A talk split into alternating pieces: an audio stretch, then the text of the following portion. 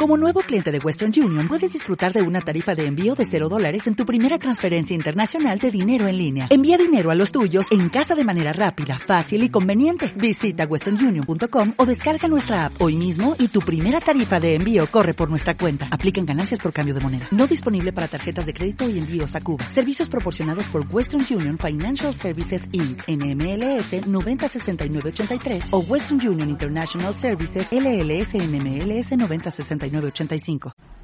Bienvenidos, queridos oyentes, a una nueva edición de Zascandileando. Doctor Snack, muy buenas. Muy buenas. Para esta semana nos hemos apoltronado y hemos visto montones de cine.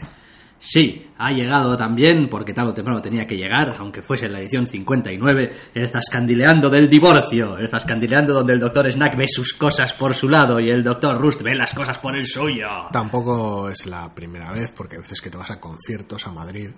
Bien, bien, sí, pero hombre, obviamente, quiero decir, hay cosas que joder si no te desplazas, pero en este caso la verdad es que la razón ha sido bastante más mundana, es como...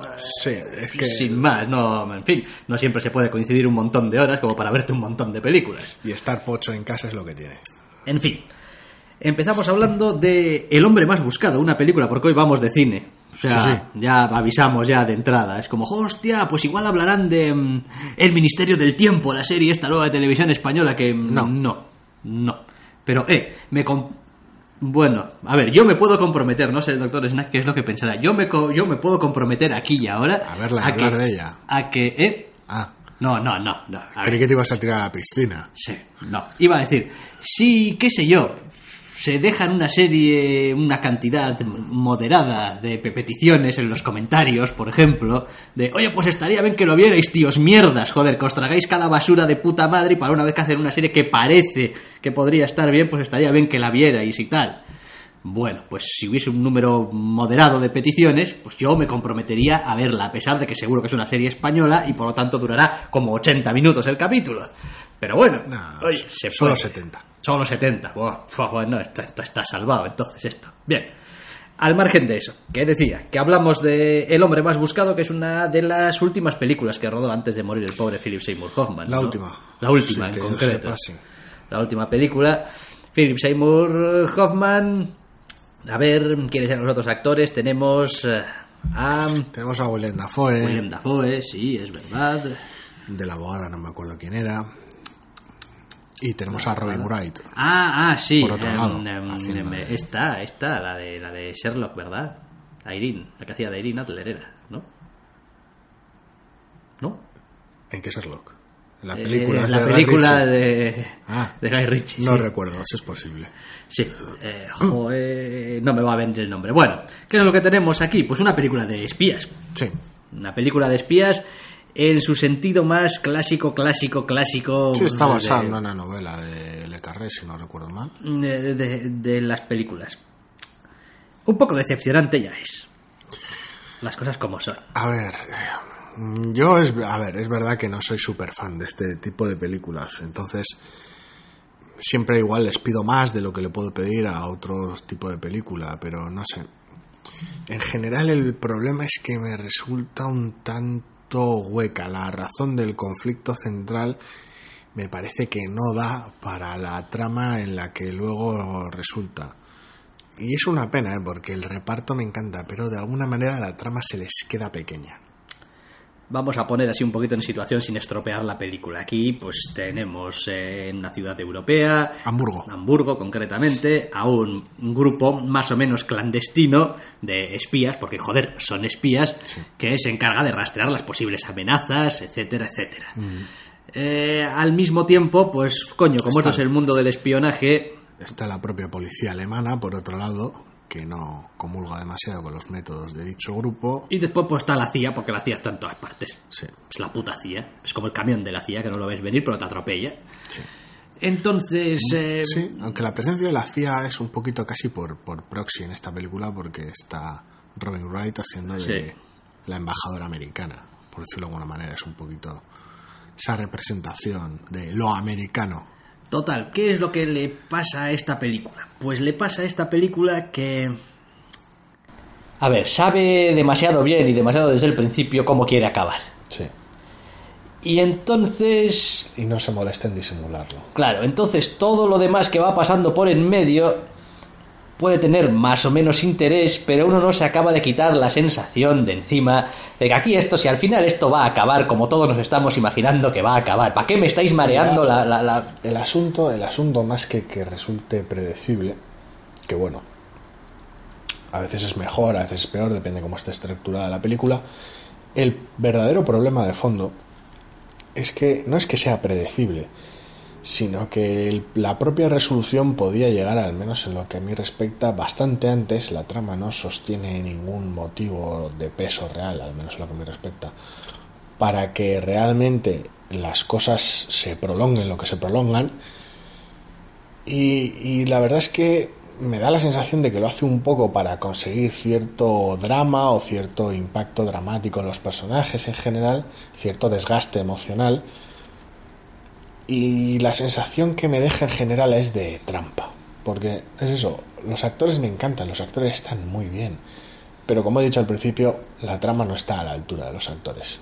Claro, después también, a ver, en el cine a veces nos gustan mucho, a ver, cuando simplifican porque simplifican. Y cuando no simplifican porque es que aquello no hay Dios que se aclare, ¿no? De qué está pasando aquí y qué. Pero sí que es una película que en cierto sentido opta por la simplificación, ese rollo de pues los buenos y los malos. Es decir, es como, por ejemplo, no, no sé, Es para ser una película de espías y de distintos tonos de gris es sorprendentemente maniquea a ese respecto. Claro, porque parece que, bueno, unos quieren unas cosas por unas razones súper legítimas y hacerlo todo en plan como, bueno, somos espías, pero by the book, y no vamos a joder a la gente innecesariamente, y no vamos a tal y cual, Y mientras que están- todos los demás parece que tienen que ser, vamos, eh, el, el diablo. Sí, todos los demás están para ponerte trabas y no sé, es raro. Ay, no me acuerdo del nombre de ella, me jode, de la actriz. Ah, mala suerte es lo que hay. Bueno, total, ¿qué es eso? Los Es... personajes da- darían juego, ¿eh? incluso. Ya no solo los actores, los propios personajes están en general bien retratados. Hay algunos que son un poquito, un poquito arquetípicos, como la abogada, pero hay personajes bastante interesantes. El personaje de Willem Dafoe, de banquero y tal, que esperas que sea de cierta manera al Sí. principio, en su primera escena. Luego tiene, tal vez no se trabaja lo suficiente, pero tiene una vida personal y una vida profesional distintas a las que esperas de él. Y la verdad que es un personaje bastante interesante que podía haber recibido en general más, más empuje, más presencia. Sí, es una pena porque sí que demuestra que tiene algún peque- alguna pequeña capacidad de sorpresa la película en algún punto concreto Sí, dices tú sí. coño mira este este, este esto ha estado bien este detalle es como Esta bien". escena tan prolongada, poco justificable, realmente que sí tenía algún tipo de justificación y está bien.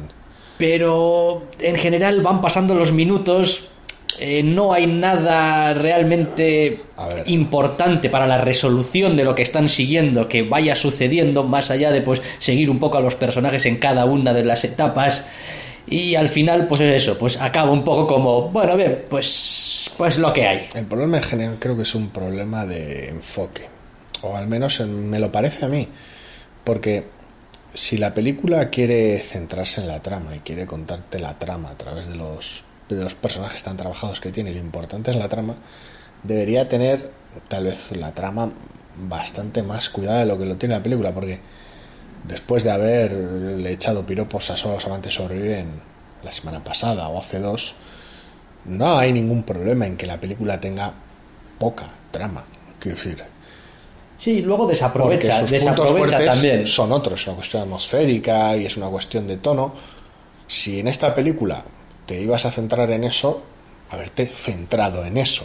Pero es que tampoco. Ya, de- a ver, desaprovecha también en el sentido de que es una película de espías donde desde el principio unas de las dudas que tienes tú como espectador es siempre dónde van a estar las lealtades, digamos, ¿no? De, de los personajes que te van presentando. Y hay un personaje central en la película cuya digamos, eh, lealtad o cuya identidad o cuyas intenciones al principio de la película no están muy claras, no se sabe muy bien si lo que cuenta es verdad, si es mentira, si será por unos objetivos, digamos, honorables o no, o qué. Y no, no, no, no crea ninguna clase de, de- ni de drama, ni de anticipación, ni de sospecha a lo largo del tratamiento de ese personaje. Es decir, eh, se lo trata de manera plana como un elemento más que lo necesitas dentro de tu trama para llegar a ese final, pero no juegas con ello. No hay ninguna escena realmente donde digas tú, hostia, ¿este es turbio o no es turbio? ¿Qué está pasando aquí? Sí, la- No, quiero decir, es, realmente es como muy plano. Es como... El, el poco fondo que tiene la película lo añaden los actores, de verdad, en serio. Es, es como si la película contase con muy poquitas cartas y encima las pusiera encima de la mesa desde el principio. No hay, no hay una sensación de anticipación pa- para Sí. nada, no hay una sensación de misterio, no hay una sensación de intriga. En general, transmite muy poquito. Lo poco que transmite, por, que te- por lo que te preocupas o te intrigas, son los personajes y tampoco se, le da- se les da el juego suficiente porque hay que dejar sitio a la trama. Y después, cosas sorprendentes. En una película de espías, joder, normalmente alguien miente, ¿no? Quiero decir, es más, alguien miente y normalmente alguien miente y ni siquiera lo has visto venir. Porque, joder, son espías. Quiero decir, el misterio, el doble juego es lo suyo. Aquí, a los cinco minutos de que te presentan los personajes, ya están, quiero decir, son, son A o B, pero, pero A o B, y ahí se han quedado. Es como no.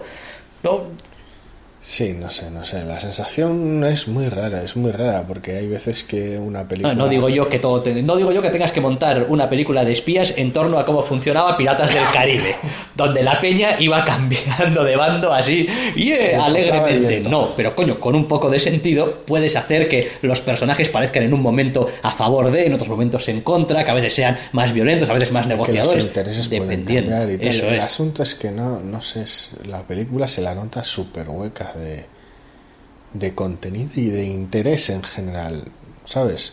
Sí, terminas la película y dices tú, bueno, venga, va, yo pues, quería pues verla, otra, vale. yo quería verla por el por el reparto. Rachel McAdams. Rachel Adams, perdón, McAdams, no, Adams, Rachel Adams, ¿no? Rachel Adams, creo que es. Es posible. O, o McAdams. Ya me, Me- me ya sabéis, ya sabéis qué actriz. Digo, Ya te has quedado más tranquilo. Ya me he quedado Bien. más tranquilo. El asunto es que yo la verdad es que me aproximé a la película por el, por el reparto. O sea, eso vamos, lo tengo clarísimo. El problema es que luego no tiene nada más. ya sabes. Venga, por el reparto, quédese por, eh, Por el, el reparto.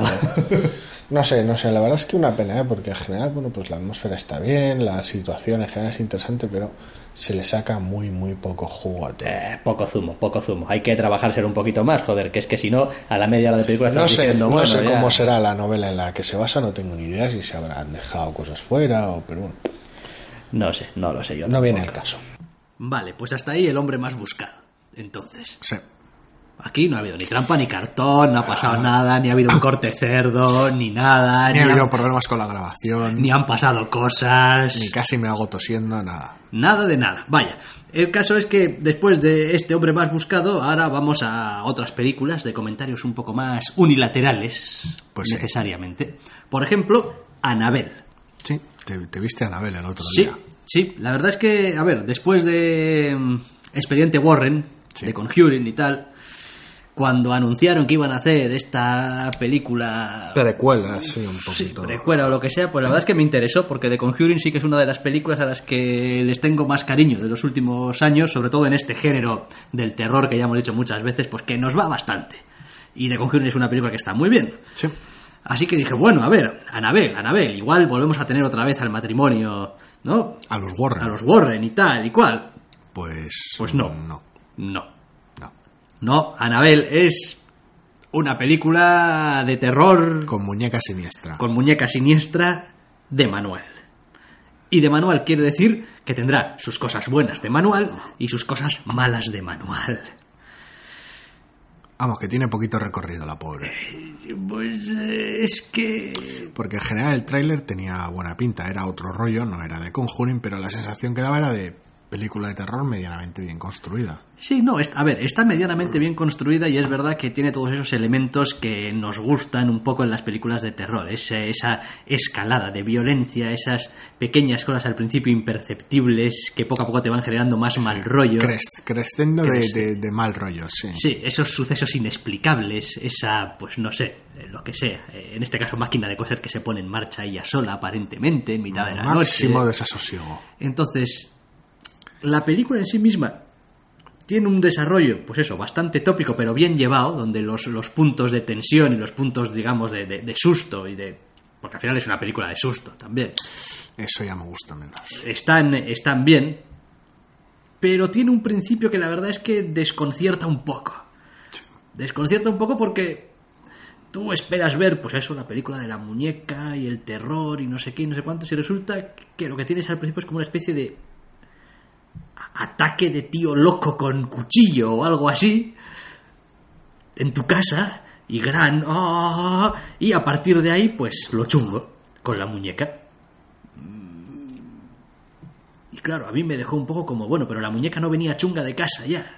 Hombre, en algún momento igual, quiero decir, como todo, como todo objeto chungo tiene que volverse chungo en algún momento.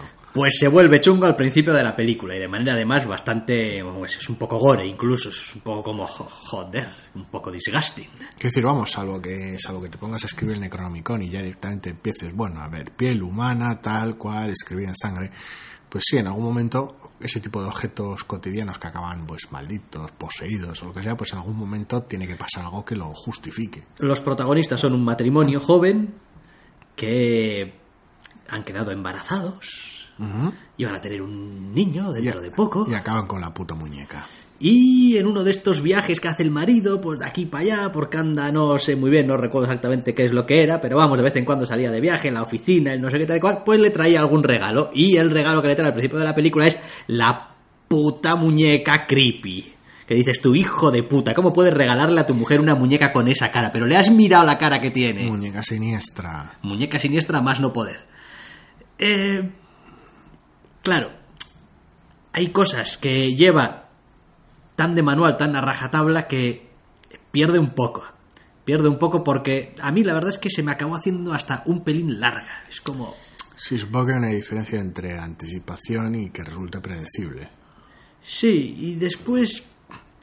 No sé, hay algo en el modo en el que está contada que llega un momento en el que no acaba de la atmósfera, no acaba de estar del todo conseguida. Hay escenas que están muy bien conseguidas, pegadas junto a otras que parece que no pegan demasiado bien. Y claro, pues tienes una escena de estas que dices tú, joder, en el ascensor y tal, en el sótano, que dices tú, madraza del amor hermoso, con otras escenas que, bueno, pues sí, pero no. Y tampoco juega la baza del mal rollo continuo, sino que, como ya he dicho, mete el susto también en medio. Con lo cual, Afecta al ritmo. Sí, sí, porque quiero decir, a ver, o no estás seguro de lo que está pasando hasta que estás seguro de lo que está pasando y madre mía, más vale que estés preparado o tengas un plan o en este caso una negra que te ayude. O, si no, es una película de sustos donde vas de sobresalto en sobresalto y casi casi lo que esté pasando te da igual. Lo que quieres es que paren los sustos, ¿no? Y los personajes pues están de susto en susto y tal. Y no, los personajes van como increciendo, estando cada vez con sensaciones más raras y tal. Pero de vez en cuando tienen sustos que en vez de romper la película ya y decir, bueno, a partir de aquí barra libre, porque ya sea de, ya el pastel está, ya Se desata el se- infierno. se ha desatado el infierno, no, vuelven otra vez a la normalidad como, ah, bueno, pues no, to- todo bien, igual ha sido sin más una cosa que me he imaginado yo, ya sabes, la mujer igual está un poco loca o le ha afectado algo o depresión posparto y tal. Pero no acaba, no, no acaba de estar, No encaja, no funciona No. del todo bien. no, no está mal, ¿eh? No está mal, se, Una pena porque se deja ver, Es, pero es más difícil de lo que parece eh, conseguir intercalar ciertas, ciertas cosas. O sea, combinar la atmósfera por un lado, el susto por otro y, bueno, y a veces algún que otro punto de humor o más loco, como en Arrastrame al infierno. Para eso hace falta ser realmente bueno.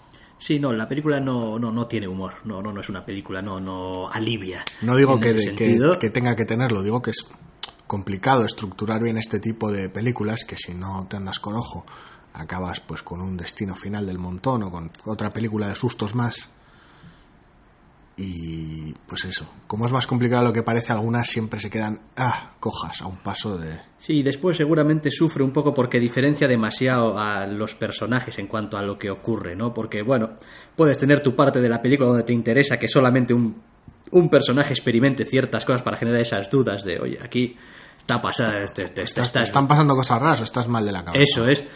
Eh, pero prácticamente la película sigue a, a la madre. Y el niño tampoco tiene un papel en la película porque es un bebé y no es más que un, un- un vehículo para ¡ay, que le pasen cosas al bebé! Pero no es un personaje por sí mismo. Como tal, ya. Como tal. Entonces, queda un poco desnuda la película a ratos donde la protagonista está sola ante el peligro y pasan demasiados minutos hasta que ya hacia el final se introduce ese personaje, digamos, de la librera, no sé qué tal, que sabe cosas y que le empieza a ayudar, pero que joder, para entonces llevamos hora y media ya aquí eh, mareando la perdiz y Sí, sí, igual no tiene los tiempos del todo bien medidos, pero bueno, ¿qué se le va a hacer? Sí, eso es un poquito pena. Y, bueno, esto ya, a ver, llamadme bobo, pues igual sí, soy un poco bobo, pero empieza la película y joder, tienes un matrimonio joven, eh, recién casado, que llegan a su casa, o no sé si nueva o no nueva, pero llegan a su casa y tal, y joder, pues, eh, pues, pues la una es rubia, el otro es más alto, eso dices tú, pues estos, estos son los Warren de joven, o no, o qué, o hasta que les llaman. En su momento por, por su apellido, dices tú, ah, pues no, pero yo me pasé 10 minutos de película diciendo, ¿estos son los Warren o no? ¿O qué? ¿O qué? ¿O qué? Pues no. No. No lo son. No lo son. Son otro matrimonio, otra gente. Después tampoco estoy seguro de que la historia de la película encaje del todo con el principio de, de Conjuring. De- no recuerdo cómo empezaba, básicamente recuerdo que mete a la muñeca en la vitrina del sótano y tal, y que la tiene ahí aislada para que nadie le meta mano. La película empieza con, con ellos contando el caso de sí, porque no sé qué, somos unas enfermeras y tal, y tenemos la muñeca y no sé qué, y no sé cuánto, y no se dice que le regaló, se la me la regaló mi abuela o algo Bueno. así y tal. Igual desde que termina Anabel hasta que llega, que, que tampoco, tampoco importa No, creo, realmente, creo, pero creo, creo que une, ¿eh? creo que une. Creo que alguien, alguien coge y dice, sí, mi, so- mi, mi nieta es enfermera y tal. Y, me refiero, me refiero a que si no, me refiero a que si no, igual la muñeca pasó y destrozó otra media docena de matrimonios antes de, de que los sí. Warren entrasen al ajo. Eso Igual sí, igual sí. Pero vaya, que se deja ver mientras la estás viendo, pues se deja ver, pero es verdad que una vez terminada de La ver y si piensas un no poco sobre ella es como algo le falla. No es una mala película, no es que digas, joder, es que está mal hecha o los actores son muy malos o es que eh, pues no lo- los sustos son una mierda o tal. que, se- que se queda coja. Pero se queda un poquito coja, sí. Es como, bueno, pues se puede ver, se puede ver. Dentro... También es verdad que estamos mal acostumbrados, porque normalmente esta, este género no es un género que lo trabajemos demasiado, salvo para películas que estamos más o menos seguros de que van a estar bien.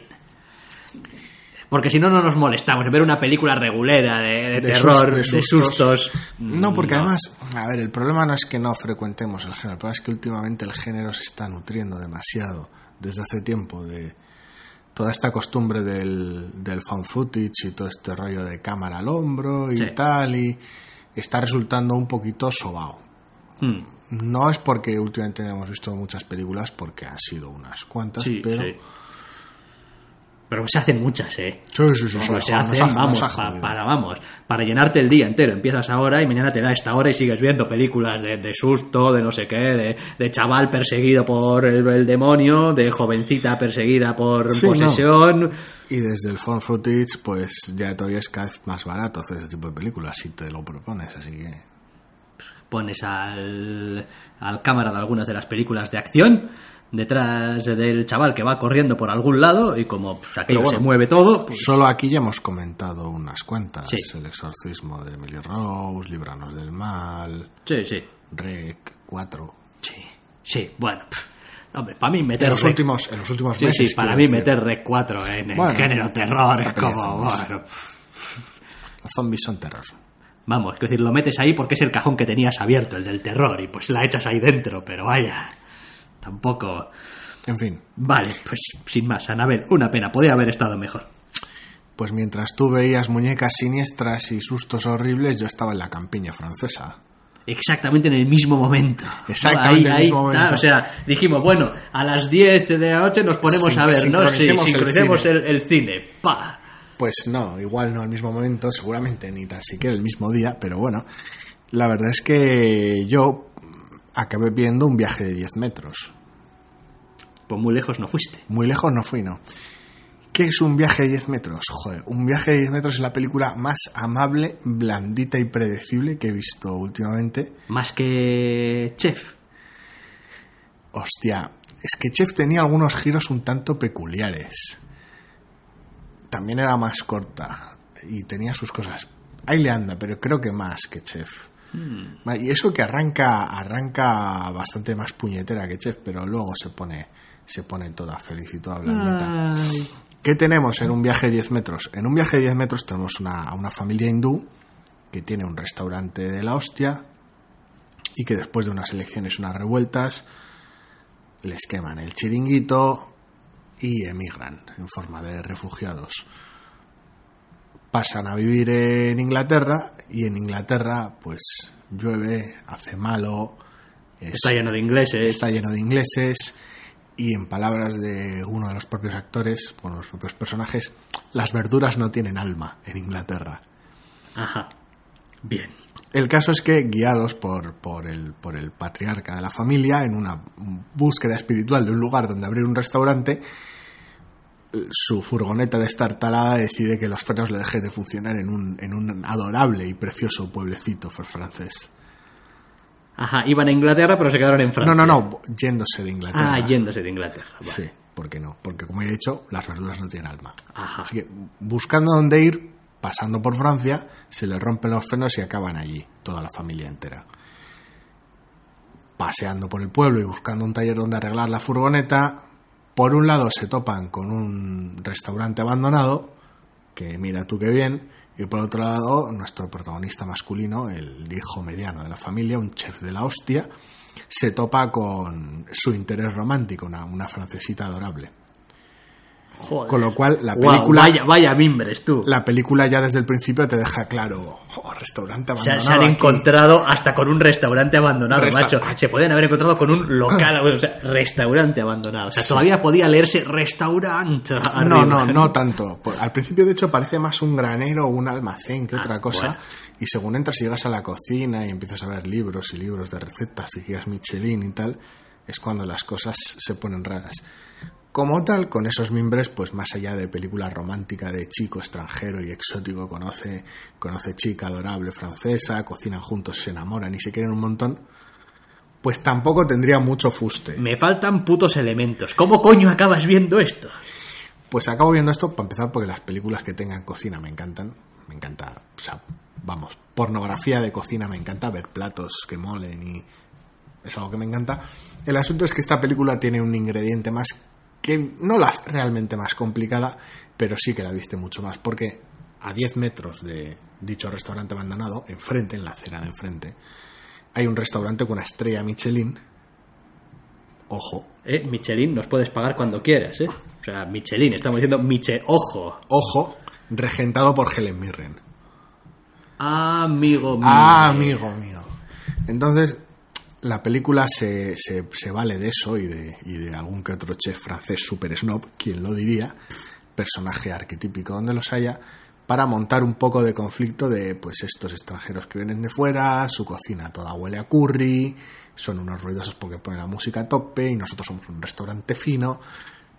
Pero es más un poco de. es realmente más un ruido de fondo para contar una historia simpática cada, cada vez más a medida que avanza la película y en general amable sobre principalmente la familia. Cocinar juntos, viajar juntos y en general, pues eso, una película muy, muy, muy familiar, muy amable. Wow. Joder. Así como suena. Así. No, pero- Es que me la estoy imaginando con esos eh, tonos amarillentos o anaranjados de las farolas en mitad de la calle encendidas en la noche y las luces en un lado de la calle con el restaurante y las luces en otro lado con La el otro es que, restaurante. la verdad es que la película en general funciona y se hace muy, muy lleva- llevadera, muy visible a través de un montón de pequeños elementos. Por un lado, el pueblecito es adorable, tiene un mercado súper bonito, con un montón de, de verdura de colores muy brillantes. está Esas todo- sí que tienen alma. esas sí que tienen alma. Es todo, todo muy bonito, muy agradable de ver, porque es eso, es un pueblo pequeñito entre montañas y es todo como muy campestre. Todo muy bonito. Por, un lado, por el otro lado tienes a Helen Mirren, con lo cual, ¿qué decir? Hola, he venido a que esto se pueda ver. Eso es, es- esa parte funciona, funciona en auto en general y los secundarios, aunque sean muy arquetípicos, cada uno de ellos son pequeños personajitos que funcionan muy bien. El, patriarca es ruidoso y orgulloso como él solo y muy cabezón y funciona muy bien y choca muy bien con el personaje de Helen Mirren. lo que serían los jóvenes igual están un poquito más flojos, pero personajes secundarios cómicos como el alcalde del pueblo, que se ve atrapado en este conflicto absurdo de entre los dos restaurantes al principio, es un personaje que está genial porque es un pobre hombre que vive, que es el alcalde de un pueblo tranquilo con cuatro habitantes, que vive tranquilo su vida y que se ve atrapado en medio, sale comiendo en todas las escenas.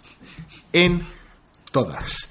Y no son pocas las escenas en las que sale. Y es un guiño, un, bueno, un guiño, un detalle, un gesto acojonante. La primera vez que aparece está desayunando su segundo croissant, siendo recriminado por ello. Otro, te vas a comer otro.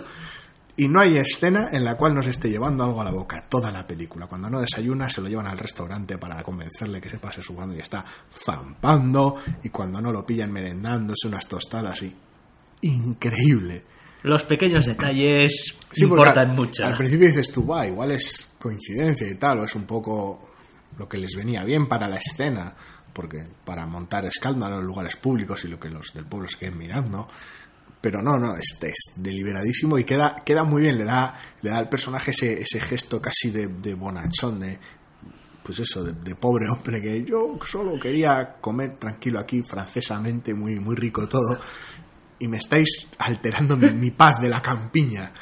Y es uno de los personajes más graciosos. La película se alarga un poco, entre comillas, a base de ciertos giros un poquito pintorescos de la trama, porque el, el hijo mediano de la familia es un cocinero de la hostia. De la hostia, pero de la hostia. O sea, es el jodido. Fuera de serie. Es el jodido Son Goku de la cocina. Ajá. Ya está inexplicablemente cheto. El tío llega, monta su restaurante hindú y es petarlo. Luego, por razones de la trama, cocina en otros lugares. Tampoco voy a entrar a Sí, sí. spoilear. que- que bueno. Quiero decir. Y allá donde va, lo peta. El tío es acojonante. Entonces es como. Pero tú, tú, no sé de qué estás hecho. Pero además, es gracioso porque todo pasa en un lapso de tiempo mínimo. Mínimo. Hacia el final el ritmo se acelera, pasan meses y meses en unas cuantas elipsis. Pero da igual, el tío en nada, pum, cocina aquí, cocina allá. Y, y lo revientes tú. Nada, nada parece un desafío para, para, el, para la trama en lo que ese personaje respecta. Entonces, Buah. se queda un poquito Qué- tonta al final la Qué, película. qué- qué pena que al final no acaben juntos, ¿no? Qué pena, ese qué es- pena. Ese es lo que le quita un poco la gracia a la película, porque iba todo tan bien, estaba quedando todo tan bonito, y luego van al final y joder, tenían que joderla al final. Con, Y al ese, final- y al con final- ese autobús de la CIA que atropella al pobre. Eso es. Y, ah, y se queda la otra llorando, y vamos, ya me lo imagino. sí. No porque esto no es Ciudad de Ángeles.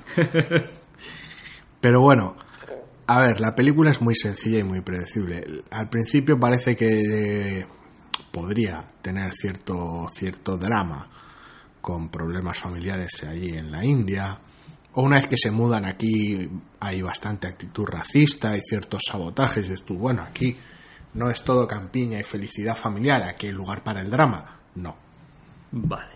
son un par de guiños, un par de piedras en el camino para poner ciertos escollos que superar y que la película avance. Sí, Pero vamos. Para que pase algo. El que quiera ver a Helen Mirren como tal, en sí misma, un pueblo bonito y algo de porno en cocina, Y una con unos- historia con amable. unos platos de la leche y una, y una historia para literalmente toda la familia, que decir, ya la única manera de contentar a todo el mundo es que al final haya hasta boda y todo, y ya así compaginas a todo, pues Así la abuela está, está ya convencida ya de que Eso es, al final acaban juntos y hacen las cosas bien y se es, casan. eso Y es. ella de blanco, joder. no importa que él sea un moreno de allí. No importa, porque el amor Ese- a las edades que tenemos ya, ese las rollo, abuelas, ese rollo muy de abuela y lo tal. supera todo. Y es eso, es, es una película muy amable, con un ritmo realmente bueno y que funciona muy bien, pero que no tiene más fondo. Pues no hemos tenido películas con demasiado fondo, ¿eh? Esta semana, la Sí, verdad. sí, sí, la verdad es que bastante superficial, nos hemos quedado un poquito... Bueno, es lo que hay. Unas semanas somos más profundos, otras semanas más superficiales. Esta semana tocaba quedarnos en la superficie, quedaba vernos unas películas de pasar el trámite, porque todas las semanas no puedes ver esa película que te ha cambiado la vida. No puedes acertar siempre. Así que esta semana tocaban películas fáciles, por lo visto. Igual, si hay suerte, la semana que viene volveremos con temas un poco más... O igual no, porque nunca se sabe. Ya veremos, ya veremos porque hay unas cuantas actividades en nuestro horizonte esta semana. Oh, actividades, pero eso será la semana que viene. Hasta la semana que viene.